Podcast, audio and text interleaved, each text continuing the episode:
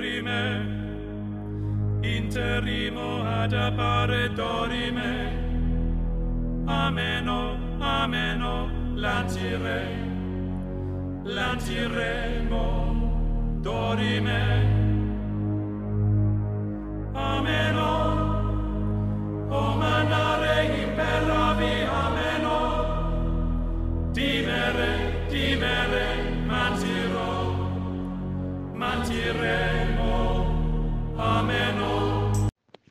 Santa Teresa de Jesús, Teresa de Ávila, Santa Teresa para todos, fue uno de los personajes claves del siglo XVI español, en un siglo donde los nombres eran todos muy famosos, pero Teresa se abrió paso entre todos ellos y destacó sobremanera.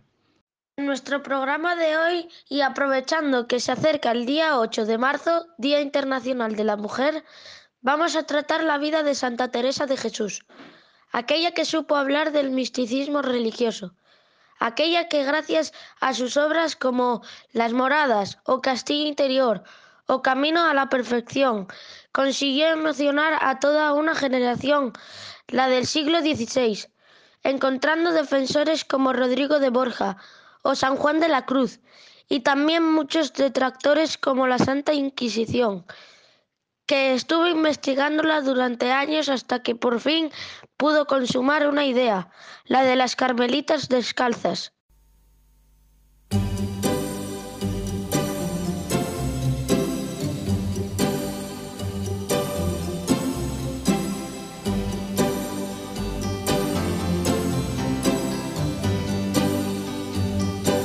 Nos encontramos en, en los comienzos del siglo XVI, en la castellana ciudad de Ávila, en el seno de una familia acomodada y culta, una familia que en el siglo XVI prosperaba.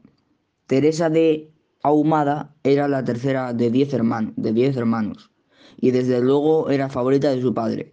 Y es que Teresa llamaba mucho la atención. Teresa era entusiasta, era bella, optimista, simpática, etc. Pero a principios del siglo XVI eh, la educación no era para las mujeres, solamente se les pedía que supieran hacer bien sus labores y se casaran bien. Pero Teresa quería algo más.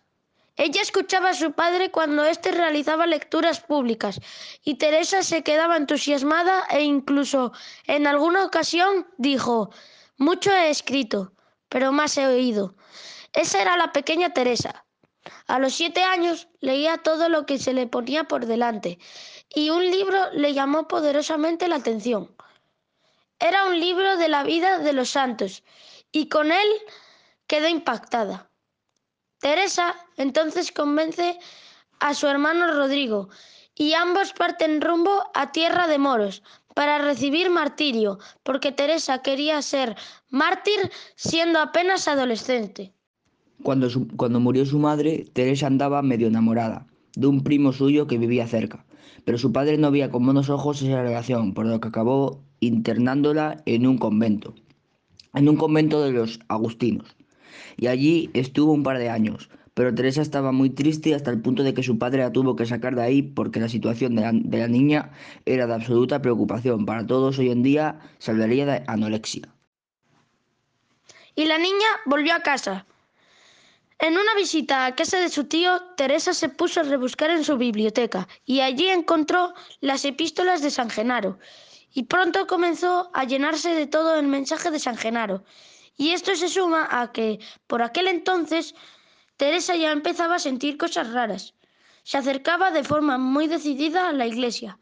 El paso era firme.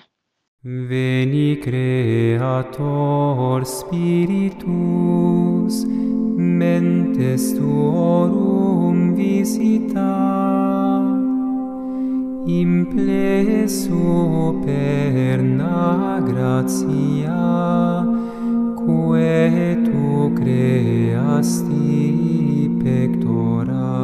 Con 23 años ingresa de nuevo en otro convento, el de la Encarnación.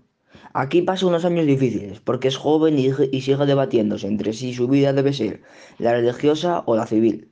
En ese tiempo se va a dar una de las primeras apariciones. El mismo Jesucristo aparece para animarla a que siga su camino santo. Teresa deja ya de tener dudas y, qui- y quiere seguir por el camino de la fe. Aunque en estos años sigue la algo tría, cara a la exacción, pero habrá un hecho determinante que va a cambiar su historia en, mi- en 1554. Teresa se encuentra en el convento con un cuadro demoledor. Es un Cristo llagado, abierto por el dolor. La visión ater- ater- aterroriza a la joven, la conmueve y cae postrada ante el Cristo. En ese momento lo entiende todo. La luz se ha encendido. Sabe ya por fin qué hay que hacer. Al día siguiente aparece un libro casi de forma sobrenatural. Es el libro de las confesiones de San Agustín, el libro que le mostrará el camino. Comienza la historia grande de Santa Teresa, de Jesús. Tiene casi 40 años y empieza a escribir. A lo largo de su vida escribió de forma compulsiva más de 15.000 epístolas, de las que hoy en día se conservan unas 450. Pero entró la mística. Empezaron el libro de la vida, el libro de las fundaciones, Camino de la perfección, un montón de obras inmortales, donde la mística religiosa es la gran protagonista. Sus arrobamientos, sus visiones, los, los acompañamientos del mundo sobrenatural empiezan a inquietar a la Santa Inquisición.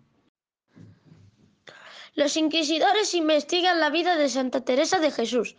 Saben que incluso tiene linaje judío converso por parte de padre. En 1560 tiene una de sus visiones, pero en esta ocasión es algo especial. A su lado aparece un ángel que lanza un dardo de oro sobre su corazón y lo atraviesa. Siente un dolor solo comparable con la gloria divina. Teresa entonces decide recuperar el antiguo espíritu carmelita. Están a punto de nacer las carmelitas descalzas.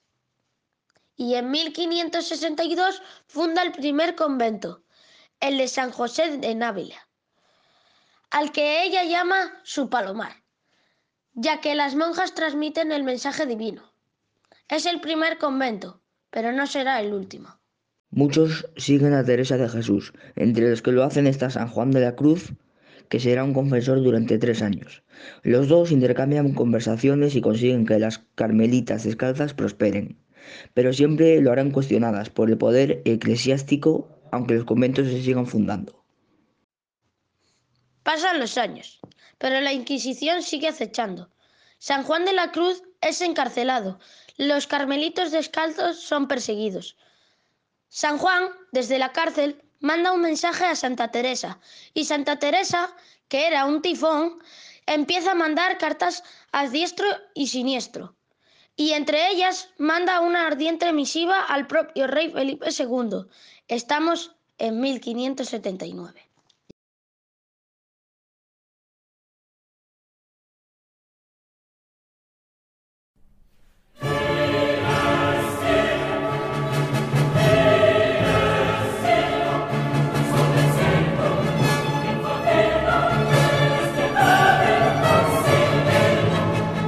El propio Felipe II lee la carta atentamente y queda convencido por lo que le cuenta Teresa de Jesús, y utiliza sus influencias para que por fin las carmelitas descalzas obtengan la independencia de la casa madre.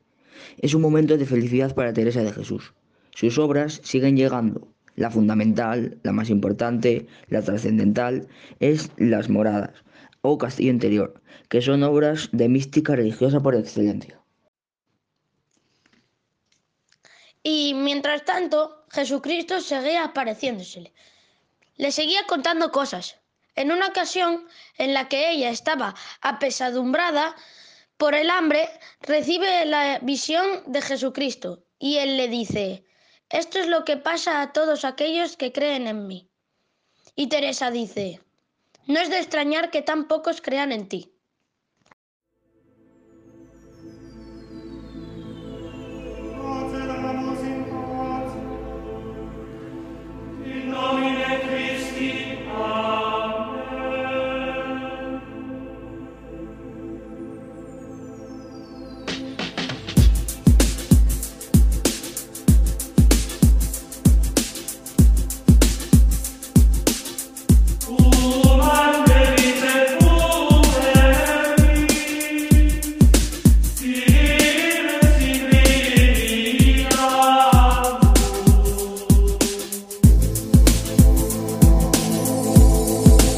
Septiembre de 1582 Teresa está muy enferma y en un viaje que realiza Alba de Tormes fallece.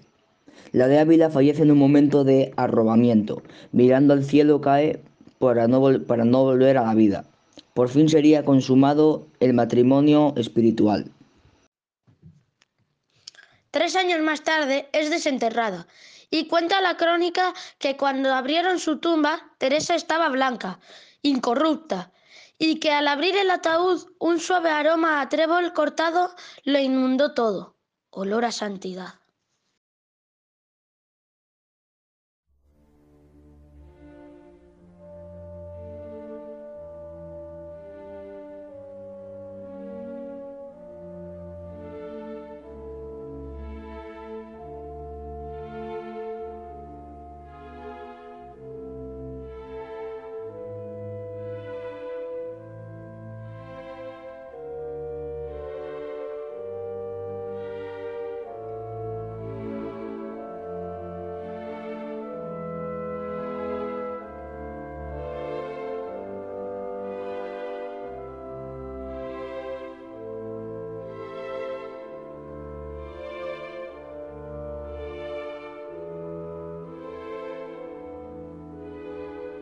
Desde entonces sus obras fueron inmortales, más de mil conventos y monasterios.